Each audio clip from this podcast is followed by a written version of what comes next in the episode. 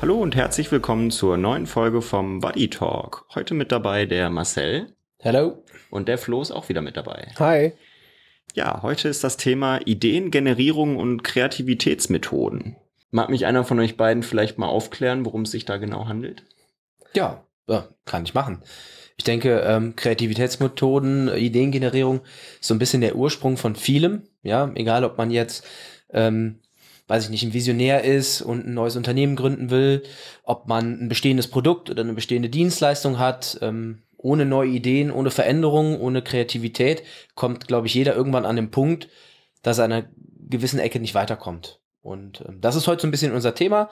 Das heißt, wir beziehen die Kreativität und auch die Ideen jetzt nicht nur auf irgendwie ganz neue Ideen, die bahnbrechend sind. Also äh, disruptive Innovationen sind es nicht nur, sondern auch eben inkrementelle, also Weiterentwicklungen etc. Und das ist heute so ein bisschen unser Thema. Wir gucken also, was gibt's da für Methoden, wie kann man das angehen und ähm, was haben wir bis jetzt für Erfahrungen gemacht. Genau, dass Ideenfindung eben halt ein strukturierter Prozess ist und keine Zufallsgeschichte, ähm, den man steuern, planen kann, umsetzen kann und der halt vor allem empirisch, methodisch nachvollziehbar auch sein kann. Ja? Klar, darum, äh, ja, äh, darum geht's. Darum geht's und äh, es gibt natürlich Ideen, die kommen spontan. Und ähm, das kennen wir ja selber. Wir haben selber, glaube ich, in unserem Team extrem viele Ideen, die kommen so rein und sagen, wow, cool, coole Idee, das müssen wir unbedingt umsetzen. Ähm, Im besten Fall schreiben wir es dann auf. Viele schreiben es sogar nicht auf, die haben die Idee, dann verfliegt die wieder. Wir haben ja ein Ideenboard und dann schreiben wir das auf. Aber wir wissen ja selber, ab einem gewissen Punkt, wenn da 20 Ideen sind und man mal drauf guckt, äh, wie viel habe ich jetzt eigentlich davon umgesetzt, ist das auch schwierig. Das heißt, ähm, das ist auch so ein Faktor zu gucken. Ja. Ich habe eine Idee, ne, dann ist es nicht nur damit getan, ich habe irgendwie eine Idee gesammelt, sondern ich muss die Idee natürlich auch bewerten. Ich muss gucken, was hängt da für ein Potenzial hinter. Ich muss mir Feedback dazu holen und ähm, hört sich am Anfang immer einfach an, am Ende ist es das nicht. Und für die Idee muss auch die, also die Grundlage einer Idee ist ja auch ein Problem oder eine Herausforderung. Er hat der Pain mit dem Problem muss auch groß genug sein, dass man es dann umsetzt, die Lösung, die man sich überlegt hat und ausgedacht hat. Das ist eine super Überleitung direkt, weil ähm, wir haben mal so mitgebracht ähm, Design Thinking. Einige von euch kennen mhm. das, einige nicht. Jeder versteht etwas anderes darunter, weil Design Thinking ein riesen Framework ist. Mhm. Aber wo du sagst Problem und Lösung, das ist ganz lustig, weil in Design Thinking hat man so traditionell eigentlich zwei Räume, nämlich den Problemraum und den Lösungsraum. Ja. Mhm. Im Problemraum haben wir eben die Verstehenphase, die Empathiephase und die Synthese. Ähm, in der Verstehenphase geht es erstmal darum, wenn man sich jetzt mal vorstellt, äh, man hat irgendwie eine Gruppe von fünf, sechs Leuten und äh, möchte irgendwie ein bestehendes Produkt weiterentwickeln. Dann geht es ja erstmal darum, ein gemeinsames Verständnis davon zu schaffen, wie dieses Produkt überhaupt aussieht, was überhaupt das Problem ist und wo man hin möchte. Ja? Mhm. Das ist so Phase 1. Phase 2 ist die Empathiephase. Das heißt, wir können natürlich aus unserer Sicht denken, Loch und Löcher, ne? die Idee verfeinern, verfeinern, verfeinern, wenn wir uns aber nicht in den Kunden reindenken, haben wir am Ende ein Problem, weil am Ende muss das Produkt für wen genau passend sein? Den, den Kunden. Kunden ja. Genau. Und das ist so der Teil der Empathiephase. Wenn wir in die Synthesephase gehen, dann gucken wir so Phase 1 und Phase 2 an, schauen, was haben wir da für Erkenntnisse gesammelt, was ist wichtig für uns äh, vom Problem her und was nehmen wir mit in die Lösungsphase. Ne? Und erst dann kommen wir eigentlich zu der eigentlichen Ideenphase. Ja? Also erst da fangen wir wirklich an, aus diesem Problem, aus dem gemeinsamen Verständnis, aus den Sachen, die wir vom Kunden rausgefunden haben, zu gucken, was können wir darauf für Ideen bauen. Ja? Diese Ideen spinnen wir dann ein bisschen weiter in der Prototyping-Phase. Das heißt, da bauen wir schon einen richtigen Prototypen. Wir hatten jetzt zum Beispiel schon Fälle, da ging es darum, irgendwie ein neues Service zu bauen. Ja, da haben wir zum Beispiel mal einen Website-Prototypen gemacht oder so. Das kann man auch mit physischen Produkten machen. Ja, also ich ähm, bin Milka, entwickle eine neue Schokolade. Ja, dann mische ich was Neues zusammen. Ja, ähm, das ist die Prototyping-Phase. Ich versuche also schnell irgendwie ein Produkt zu implementieren oder äh, zu testen auch. Mhm. Und das ist eine gute Überleitung zur letzten Phase, das Testing. Ich kann viel bauen. Wenn ich es nicht teste, dann weiß ich nicht, ob es gut ist oder nicht. Und in dem Testing teste ich es einmal selber. Ich lasse meine Kunden testen, ich hole mir Feedback etc. Und das ist eigentlich so ein riesen Framework, wo wir, glaube ich, noch ein bisschen tiefer auch reingehen. Ja, ich, ne? Die letzte Phase mit dem Testen kann halt auch dazu führen, dass man nochmal einen Schritt zurückgeht, nämlich feststellt, mhm. okay, entweder ja, das Ziel hat sich mittlerweile verändert oder wir haben das Ziel vielleicht nicht so erreicht, wie, wie man wollte. Ja, und, und geht quasi einen Schritt zurück und begeht, und geht nochmal von vorne los. Ja. ja.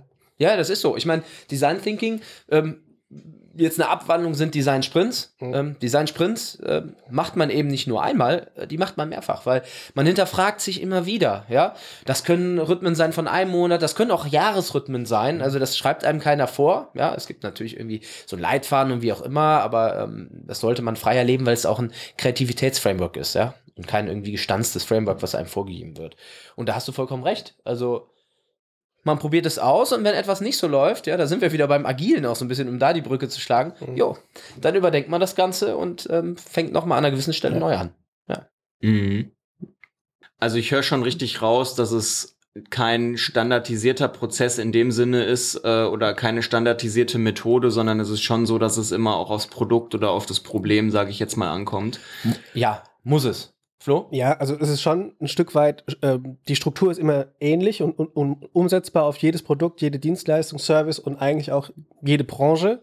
Ja, aber worum es dann inhaltlich geht, das kommt halt immer ganz konkret auf, den, auf das Produkt, das Ja. Ziel, die Herausforderung oder das zu lösende Problem an. Ja, ähm, dann ist es halt wieder sehr individuell. Ja, du musst dir das eigentlich wie einen riesen Methodenkoffer vorstellen. Ne? Am Ende ist es so, ähm, wir werden oft gefragt, so, ja, auf welche Branche seid ihr eigentlich spezialisiert? Dann sage ich, ja, eigentlich nicht unbedingt auf eine Branche. Weil wenn wir zum Kunden gehen, ähm, dann sind wir nicht diejenigen, die sagen, so und so muss dein Produkt aussehen, sondern wir bieten ganz viele Methoden, ähm, Ideen etc., ähm, wie eben das Produkt optimiert werden kann. Weil das Wissen ist oft im Unternehmen vorhanden. Ne? Ich meine, Ja. ähm, um es mit äh, äh, Mediamarkts-Worten zu sagen, ich bin doch nicht blöd. Ja? Ja. Also die Unternehmen sind ganz bestimmt nicht blöd, sonst wären sie teilweise auch nicht äh, so lange auf dem Markt. Ja? Ja. Und wir bieten ihnen halt Möglichkeiten, das, was sie haben, nochmal neu zu denken. Und äh, wie Flo richtig gesagt hat, das ist ein Prozess, der ähnlich ist, den man aber völlig frei gestalten kann von der Methodik her. Ja, Mhm. äh, zum Beispiel, du kannst ja bei, in der Verstehen-Phase gibt es Unternehmen, die nehmen dafür zum Beispiel Mindmaps erstmal. Mhm. Ne? Ja, das Oder ist ein ganz berühmter Anfang eigentlich. Ja. Mindmap, ja. Ja, oder auch die Zusammensetzung eines Teams aus verschiedenen äh, Bereichen des Unternehmens oder halt auch dann externe, wie wir, die da dazukommen. Ja, das ist ja auch ein wichtiger Faktor. Mhm. Ja, also auch eine neue, ist halt auch eine Methode. Ja. Ja. von daher ist das ja im Prinzip nur eine ganz große Überschrift, unterteilt sich aber nochmal weiter in, in weitere Methoden. Mhm. Ja. Ja. Also äh, sehr spannendes Thema, wo wir auch, glaube ich, noch mal eine eigene Folge zu machen könnten. Ähm, Ja. oder sogar mehrere. Also ich glaube, wir könnten alleine zu jeder Phase äh, eine Folge machen, weil wir so viel auch aus der Praxis berichten könnten. Ich würde mir gerne an der Stelle mal so ein paar Punkte aber da rausziehen, weil wir Ja, heute beim gerne. Thema Ideenfindung und Kreativitätsmethoden sind. Und zwar, wenn wir jetzt mal in der Ideenfindung sind, ja, ähm, wo es ja heute hauptsächlich auch darum geht, gibt es zwei Methoden, die ich ganz cool finde, ähm, die man sehr oft anwenden kann, die sehr ambivalent sind. Das ist einmal die Kopfstandmethode und die Walt Disney Methode. Flo, du kennst die, glaube ich, auch, ne? Ja, genau. Welche gefällt dir besser persönlich? Tatsächlich liegt mir, weil ich sehr rational bin, die und mich einfach in Rollen besser reinversetzen kann, die Walt Disney Methode mehr. Ja. ich, kann, ich kann in der Rolle, also da gibt es ähm, den Macher, den Kritiker und den, Visionisten. den Visionisten, genau, danke. Den Träumer. So, Ja, so habe ich es noch gelernt an der Uni, genau, den Dreamer. Das, was eigentlich Walt Ähm, Disney selber auch war, ein Träumer. ne? Ja, genau. Hätte Ja. mir eigentlich. Ja. Ähm, und das ist halt interessant, weil du nimmst automatisch, wenn du diese Punkte einnimmst, äh, verschiedene Perspektiven auf eine Herausforderung an und kannst die auseinandernehmen. Idealerweise, wenn du jetzt ein größeres Team hast und kannst diese Rollen in der Gruppenarbeit äh, oder in einem Teammeeting verteilen, ist es nochmal idealer, weil ne, ähm, man hat ja im Prinzip nichts zu verlieren, sondern man hat nur zu gewinnen, Mhm. wenn man dann auch ehrlich miteinander da umgeht. Und ich mag die Walt Disney Methode auch deshalb, weil es am Ende für mich oft, das heißt aber nicht, dass es immer so beim Kunden auch so rauskommt, aber für mich kommt es immer in einem Pro und Contra gegenüber raus. Und du siehst halt direkt so annehmbare, vermutbare Mehrwerte, die natürlich dann aber später erstmal überprüft werden müssen durch Mhm. ein Testing und so weiter. Ja, ähm, vielleicht, eben hatten wir das Beispiel Schokolade. Mhm. Ähm, nehmen wir mal ähm, zum Beispiel Schokolade mit Popcorn-Geschmack. Ist jetzt eine Idee. So. Mhm. Jetzt sag ich, boah, Popcorn schmeckt mir gar nicht, ja, dann bin ich ja grundsätzlich ein Kritiker. Mhm. Das heißt, ich werde immer eine kritische Meinung dazu abgeben. Ich gehe aber nie in die anderen Positionen rein. Ja, also ich denke nie realistisch und ich denke auch nie visionär, weil ich immer Kritiker bin. Und das finde ich ist der Vorteil dieser Methode. Ja, also als äh, Kritiker sage ich, das und das und das äh, spricht dagegen, dass wir eine, Pop äh, eine Schokolade mit Popcorn-Geschmack machen. Ja, als Realist sage ich, na gut, es gibt vielleicht äh, laut Marktrecherche so und so viele, die das gut finden und so und so viele, die das nicht sind. Hin und her gerechnet, ja, das könnte ganz gut für uns sein. Ne? Und als Visionär sage ich, boah, Popcorn verbinde ich mit Kino. Kino verbi verbinde ich mit Spaß und äh, das ist cool und das müssen wir irgendwie in den Markenkern reinbringen. Äh, Schokolade mit Popcorn, das wird ein Erfolg. Genau, da Ja? sehe ich eine Welt voller Menschen, die Popcorn-Schokolade isst. Ja. eine gute Welt, die besser ist dadurch, dass die Leute das essen. Ja, richtig. Und deswegen ist diese Methode so cool, weil ich nicht meine einzige Perspektive einnehme, sondern ich werde quasi dazu gezwungen, alle drei Perspektiven einzunehmen. Und das ist manchmal sehr hilfreich, weil wir kennen das selber. Wir haben dann unsere Meinung und da bleiben wir, aber diese Methode, das habe ich schon oft bei mir selber gemerkt, die verändert meine Meinung oft sehr stark. Weil ich mich wirklich mal in andere reindenke. Das äh, wäre auch ein Thema, was man in der Politik und so mal tun könnte und mal anregen könnte, diese Methode zu nutzen in den Koalitionsverhandlungen oder so. Aber gut, das ist ein ganz anderes Thema. Klingt So. auf jeden Fall sehr, sehr interessant und so ein bisschen wie das Engelchen und das Teufelchen auf der Schulter, dass man das auch nochmal zu Rat zieht. Genau, und dann noch der dritte ist dann entwickelt. der Mann, der dann äh, mit dem Finger darauf zeigt oder so. Genau. ja, Genau. sehr cool. Und die andere Phase, die ihr angesprochen hattet? Äh, die andere Methode meinst du? Die Kopfstandmethode. Ja. Ja, Äh, was kann man darunter Kopfstandmethode verstehen?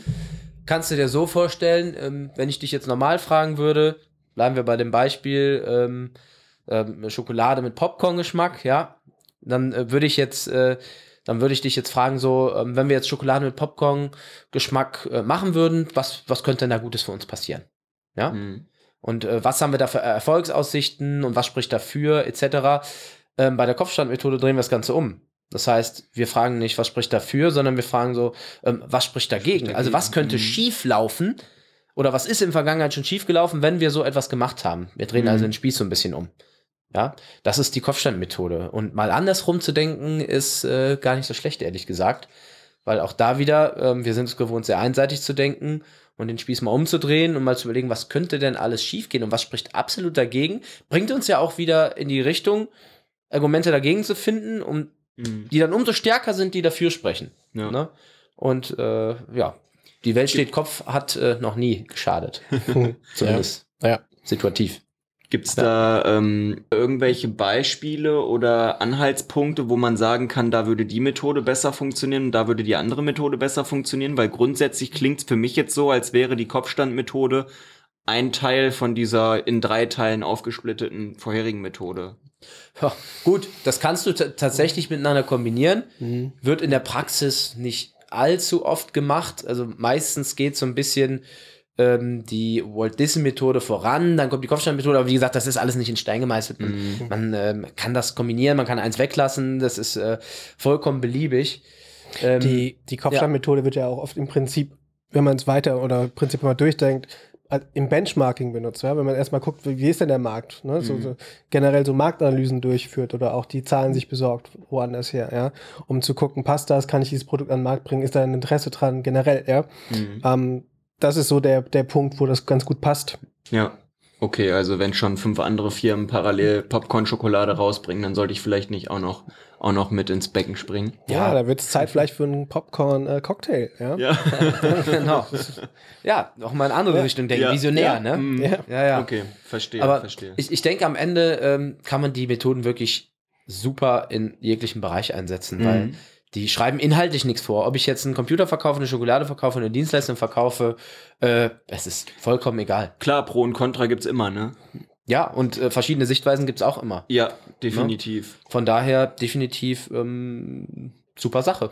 Man muss halt beide Methoden gut integrieren in, in, in das Gesamtprojekt. Mhm. Ja, man muss halt, das ist ja jetzt kein Zufallsprinzip, was man hier umsetzt, sondern es ist ja wirklich eine strukturierte Analyse, die jeweils dahinter steckt. Und entsprechend muss man es aber auch angehen und auch auswerten am Ende. Mhm. Auswerten ist ein äh, sehr wichtiges Stichwort, weil was viele machen ist, die ähm, auch jetzt im Rahmen vom Design Thinking, es werden Ideen gesammelt und dann sind auf dem Board irgendwie 50 Ideen, so, dann passiert aber nichts mehr damit. Mhm. Da kann ich jedem wirklich nur zu raten, ähm, schreibt euch die Ideen raus, kategorisiert die und packt die wirklich in einen Ideen-Backlog. Wir machen das Ganze zum Beispiel mit dem Tool Asana, Ja. weil wir das sowieso für unsere Projekte nutzen. Da gibt es diverse andere Tools, Trello, Jira und wie sie auch alle heißen, ähm, wo man wirklich die Ideen gut sortieren kann und die dann noch angehen kann. Man muss auch nicht alle Ideen auf einmal angehen, weil dann verrennt man sich. Aber Ja. man sollte die wirklich auch priorisieren. Mhm. Das ist auf jeden Fall auch, ja. Dass man da den Thema. Überblick nicht verliert und ja, Genau. eben nicht nur Ideenfindung macht, sondern eben auch Ideenorganisation. Ja, Richtig. absolut. Ja. ja. Aber deswegen ist es ja auch ein Prozess. Ja. Wenn wir, ne, mit dem ähm, Problemraum, dem Lösungsraum, um den Ganzen auch schon mal die Struktur zu geben. Mhm. Ja, was, was ich jetzt wichtig finde, um den Übergang noch zu schaffen, ähm, wenn wir jetzt Ideen im Design Thinking ähm, sammeln, das ist der absolut äh, einer der besten Räume, den es dafür gibt, so gesehen. Was ich wichtig finde in den ganzen Projekten, die ich bis jetzt gemacht habe, wir machen ja ausschließlich eigentlich ähm, agile Projekte, ähm, strategischer Natur zum Beispiel, ähm, wo wir äh, neue Abteilungen mit aufbauen, neue Produkte mitentwickeln. Mhm. Also da fließen eigentlich alle unsere Leistungen auch mit rein, ob es User Experience Design ist oder äh, Strategieberatung. Was ich wichtig finde, ist es in diesen Projekten nicht nur am Anfang kreativ zu sein. Also wir mhm. initialisieren diese Projekte mhm. oft mit Design Thinking zum Beispiel, weil es auch breit einsetzbar ist, sondern dass man im Projekt auch kreativ bleibt. Ne? Und da gibt's auch wieder ähm, ja, wichtige Methoden und auch wichtige Rollen, ja, zum Beispiel der Product Owner, ja, mhm. der dafür sorgt, äh, nicht nur, dass alles äh, produkttechnisch glatt läuft und dass das Produkt äh, gut, korrekt und auch in der Zeit äh, entwickelt wird, sondern der auch so ein bisschen die Kreativität wieder aus seinem Team rauskitzeln muss, ne? Und auch in so einem Meeting wie einer Retrospektive, ja, wo es wirklich darum geht zu bewerten, wie läuft die Zusammenarbeit im Team, kann man auch kreativ sein, ne? Mhm. Also, wenn man die immer so schnöde macht, was war gut, was war schlecht, was können wir verbessern, ähm, dann wird es irgendwann langweilig, wenn man da mal eine andere Methode reinwirft. Äh, zum Beispiel äh, eine meiner Lieblingsmethoden, die Toffifee-Methode. Mhm. Ja, Karamell, Schokolade, Nuss äh, und Nougat. Ja, und im Endeffekt ist es inhaltlich ähnlich. Ne? Was war gut, was war nicht gut, was können wir verbessern, etc. Aber es ist eine ganz andere Methode. Ich habe das jetzt letztens gemacht. Da haben wir dann jedem eine Toffifee-Packung nach Hause geschickt. So, das ist nochmal einen ganz anderen Wert. Ja. Und äh, das Motivationssteigern und auch Kreativität steigern. Ne? Mhm. Das finde ich ganz wichtig. Ja. ja, das ist das, was mir so aufgefallen ist in den Projekten. Deswegen merkt's euch, ähm, nicht nur am Anfang kreativ sein, sondern die Kreativität nie verlieren. Genau. Ein Punkt, der mir gerade noch in den Kopf gekommen ist, ist, es wurde ja vorhin auch um das Thema Testing gesprochen und dass man da eben auch entsprechend im besten Fall natürlich die eigenen ja. Kunden mit integriert, weil man selber hat ja auch immer nur ein begrenztes Sichtfeld, sage ich jetzt mal. Ähm, wie schafft man das, die Kunden vielleicht noch aktiver einzubinden oder gibt es da irgendwelche Möglichkeiten? Definitiv. Also ein sehr wichtiger Punkt. Ich meine, wir können in unserem Kosmos sehr kreativ sein. Oft ist es aber so, dass die Kunden teilweise noch viel kreativer sind als wir. Was heute ein Buzzword ist, ist User-Generated Content. Mhm. Ja, das nutzen mittlerweile viele Firmen. Die äh, stecken gar nicht mehr so viel Arbeit darin, selber Ideen zu entwickeln, sondern die fragen einfach ihre User oder mhm. ihre, ihre Kunden. Ne? Welche Schokoladensorte schmeckt dir am besten oder ähm, welchen Computer nutzt du am meisten oder welche Funktion fehlt dir. Die geben dann so ein bisschen Anreize, die und die und die Funktion vielleicht und lassen aber auch noch Freitextfeld. Ne, das kennt man ja. Ihr habt wahrscheinlich auch schon genau. viele dieser Umfragen beantwortet. Am Ende ist es heute nicht mehr nur das Unternehmen, was neue Produkte oder Dienstleistungen entwickelt, sondern ganz oft, äh, ganz oft auch der Kunde. Ja, zum Beispiel die Idee, ähm, Werkzeug im Baumarkt bieten zu können, ist ursprünglich äh, ein Kundenfeedback gewesen. Mhm. Na, die Leute wollen das nicht immer kaufen, sondern die ja. wollten das mieten. Weil man manchmal nur eine Bohrmaschine einmal Richtig, braucht, nur ne? einmal. Ja, und jetzt, wird's, jetzt kannst du es mieten. Ja. ja. Ja, ja, ist bei mir jetzt auch Ich brauche jetzt auch eine Bohrmaschine. Ja. Aber jetzt habe ich zum Glück jemanden, mein Cousin kommt vorbei und bringt mir die. Aber ja, ich habe auch gedacht, so jetzt muss ich mir jetzt eine Bohrmaschine kaufen. Ja. Ja, verstehe. Ja. Also User-Generated Content sehr wichtig. Mhm. Ähm, das ist so dieses Aktive, was dann vom Kunden kommt. Ansonsten bin ich auch ein Freund von User Research. Mhm. Ähm, großer Teil von User Experience Design auch, weil Beispiel, ich baue jetzt eine Homepage, dann sage ich, auch als, als, als, als, äh, als Firma sage ich auch das und das und das, das will ich ja drauf haben, das und das und das. Und dann hat man irgendwann so einen Katalog. Mhm. Am Ende findet der Kunde sich aber nicht mehr zurecht. Mhm. So. Und da ist es auch ganz wichtig, eng mit dem Kunden zusammenzuarbeiten und wirklich den Kunden auch zu fragen, wie findest du das? Findest du das so gut? Findest du das so gut? Nicht jedes kleinste Detail, aber ähm, ich finde es schon wichtig, da den Kunden einzubinden. Wir haben jetzt bei einem Projekt beim Kunden, haben wir die Kunden wirklich mit ins Projekt genommen. Die sind beim Review-Meeting dabei, die geben uns regelmäßig Feedback, wir machen Workshops mit den Kunden und die sind begeistert. Ja. Mhm. Also, die sind begeistert davon, dass wir uns so sehr darum kümmern, ihr Wohl quasi äh, zu verbessern, ja. Und ähm, das Feedback ist irre. Und äh, wir sind auf einem sehr guten Weg, aber oft bremsen sie uns auch mal, sagen sie, ey, das brauchen wir aber gar nicht. Oder habt ihr schon mal daran gedacht? Und äh, ich glaube, was Wertvolleres gibt es fast gar nicht, oder? Was denkst du? Nee, nee, also wenn ein Kunde mit drin ist, wenn du, du hast ja als Unternehmer erstmal eine Idee von deinem Produkt, äh, dann musst du es ja erstmal auch an den Mann bringen. Dienstleistung, Service, Produkt ist ja eigentlich vollkommen egal in dem Sinn. Und ähm, wenn du dann auch noch das so richtig customized machen kannst, dass es wirklich auf deinen Kunden zugeschnitten ist, der dir sogar sagt, wie er es gerne hätte. Er, er baut sich quasi Ja. selber sein Produkt. Ja, ne? also Besser das geht ist, es ja gar nicht. Das ist äh, das, das Spaßige und das Coole daran. Ne? Und ich glaube, das ist bei vielen noch nicht angekommen. Ne? Mhm. Dass viele noch in ihrem Kosmos so denken und das ist die Message, die ich auf jeden Fall im Rahmen dieser Folge mitgeben will. Ähm, denkt außerhalb der Box, also thinking out of the box, ja, was auch ähm, ja, quasi der Schlachtruf eigentlich im Design Thinking ist. Ja. Und ähm, bindet auch eure Kunden mit ein. Ganz ehrlich, ihr habt bestimmt alle Kunden, die schon länger bei euch sind, mit denen ihr eine gute Beziehung habt. Und fragt die einfach mal, nicht nur nach dem Feedback, äh, findest du mich gut, sondern geht mal ein bisschen tiefer. Ja. Ja. Und äh, euch interessiert ja nicht nur, was die gut finden, sondern vor allen Dingen auch, was die vielleicht nicht gut finden, weil das sind die Punkte, an denen ihr eigentlich ansetzen müsst. Ne? Mhm. An denen wir auch immer wieder ansetzen müssen. Ja, ne? Wir ja. sind auch nicht perfekt. Ne? Und äh, unsere Kunden auch nicht, ne? sonst wären wir wahrscheinlich auch arbeitslos. Ja. Ja.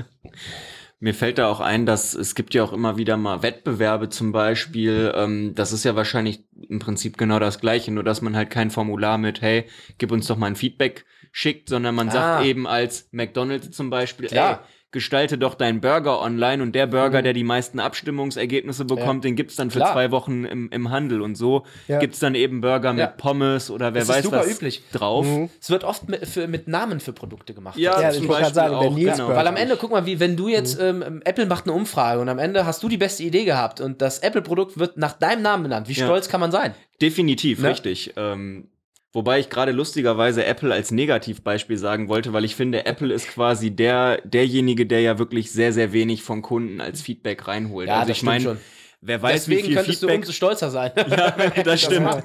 Das stimmt, aber ich meine, weil wer weiß, wie viel Feedback Apple so bekommt, aber ich persönlich als Kunde habe immer das Gefühl, dass Apple mir mehr oder weniger vorschreibt, wie ich meine Produkte zu benutzen habe. Ja. Wenn, wenn Funktionen wegfallen oder vereinfacht werden, aus Apples Sicht, äh, vereinfacht werden und dann einfach wegfallen oder sonst irgendwas, wird selten kommuniziert. Also diese Offenheit auch. Mhm. Das fehlt mir so ein bisschen. Da wollte ich gerade eigentlich ansprechen, dass ich glaube, Apple könnte da sicherlich auch noch mal ein bisschen mehr tun, Warum oder? ist Apple eigentlich noch nicht auf uns Ich wollte gerade sagen, die brauchen uns. Stimmt. Apple, also, wenn gehört? jemand von euch zuhört, Jetzt wisst ihr Bescheid. kommt ja, bitte vorbei. Genau. Ja, vielen, vielen Dank auf jeden Fall für den ausführlichen Überblick. Ich überlege gerade, aber ich glaube, bei mir ist jetzt keine Frage mehr offen geblieben. Ich Nein, weiß das ist nicht, ja ob ihr noch was auf Mhm. dem Herzen habt, was noch nicht erwähnt wurde. Ach Nils, ich habe so vieles auf dem Herzen, gerade bei dem Thema, aber ich glaube, das würde unseren Rahmen hier sprengen, aber ich glaube, äh, wir können doch einige spannende Folgen machen. Ne? Ich glaube auch. Genau, ich wollte gerade sagen, das heben wir uns dann lieber für eine andere Folge auf oder jetzt nicht unbedingt für die nächste, aber für eine der nächsten Folgen. Und ja, dann auf jeden Fall. Vielen, vielen Dank euch fürs Dasein. gerne, hat Spaß gemacht. In- Immer für gerne. Den Insight. Euch vielen Dank fürs Zuhören und ja, wenn ihr natürlich auch irgendwelche Fragen oder Feedback habt, dann meldet euch gerne bei uns, entweder per E-Mail an info at digital-buddies.de oder besucht uns auf unserer Website www.digital-buddies.de oder schreibt uns einfach bei LinkedIn, Instagram oder sonstigen Netzwerken, wo ihr uns auffinden könnt. Euch noch einen schönen Tag oder schönen Abend, wann auch immer und von wo auch immer ihr uns zuhört und bis zum nächsten Mal. Adios. Adieu, ciao.